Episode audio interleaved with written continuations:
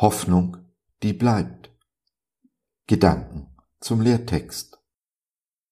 Weicht nicht von der Hoffnung ab, die euch geschenkt wurde, als ihr die Botschaft von Jesus Christus gehört habt. Kolosse 1, Vers 23b in der Übersetzung der Neues Leben Bibel.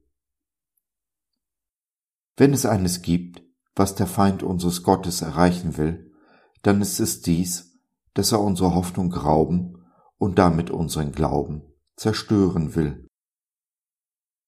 Satan weiß, dass er verloren hat und wie sein Ende aussieht. Aber in seinem grenzenlosen Neid und seiner unendlichen Eifersucht versucht er möglichst viele mit sich herunterzuziehen.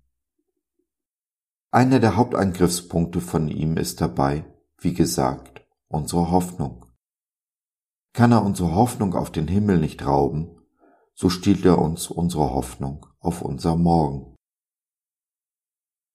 Sätze wie es wird sich nichts ändern und ähnliche schleichen sich dann in unsere Gedankenwelt ein.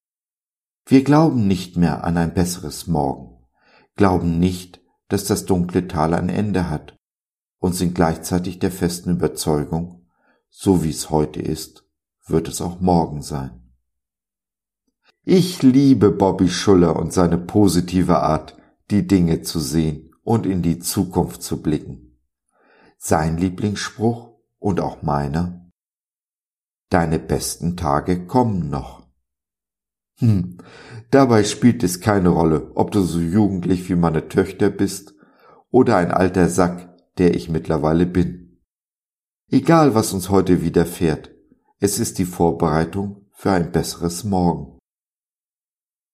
Jesus Christus ist dabei der Garant für unsere Hoffnung auf morgen, denn er hat nur gute Gedanken über uns und immer macht er aus allem Bösen etwas Gutes.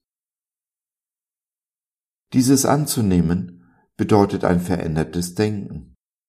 Gebe ich mich Gedanken der Hoffnungslosigkeit hin, ist die Verzweiflung nicht mehr ferne. Halte ich mich aber an Gottes Wort, an seine Zusagen und Verheißungen, nehme ich seine Liebe für mich in Anspruch und gebe diese Liebe weiter, wird auch Tag für Tag meine Hoffnung wachsen und die depressiven Gedanken immer weniger werden. Es ist ein Kampf. Gott zieht uns durch seine Güte zu uns. Satan versucht mit aller Gewalt uns in den Abgrund zu zerren. Die Frage ist also mal wieder, Wem höre ich zu? Dahin, wo sich meine Gedanken richten, richtet sich auch mein Schritt und damit mein Morgen. Ich habe es in der Hand. Diese Verantwortung hat Gott mir übergeben. Nur wenn wir uns diese Verantwortung bewusst machen und ihr dann auch gerecht werden, werden wir dem Wildwuchs der negativen Gedanken Einhalt gebieten können. Ich kann nichts dafür, dass Satan der Lügner ist, der er ist. Aber ich kann mich ganz bewusst entscheiden, ihm nicht zuzuhören oder gar zu glauben. Denn ich sollte eigentlich wissen, auf wen mein Glaube zielt, wem ich vertrauen kann.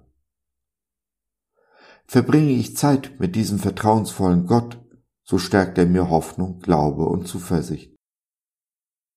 Die brauche ich, um mein Heute ganz bewusst zu gestalten und ebne mir so den Weg in mein Morgen.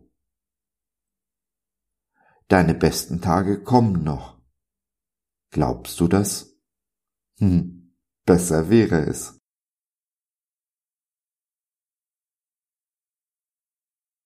Wenn du gerade durch das Tal der Todesschatten gehst, dabei bist, die Hoffnung zu verlieren und den Blick auf eine gute Zukunft, du mit jemandem reden und oder beten möchtest, dann nimm doch Kontakt mit uns auf oder nutze unser Info- und Seelsorgetelefon www.gott.biz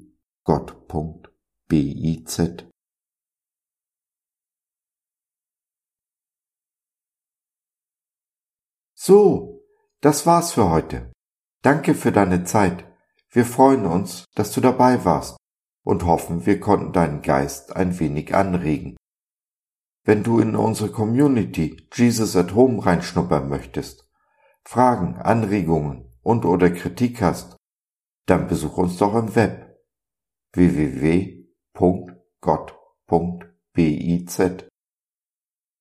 Hier findest du nicht nur Gemeinschaft, Menschen, die den Glauben leben und mit dir teilen wollen, sondern auch viel Interessantes rund um den Glauben.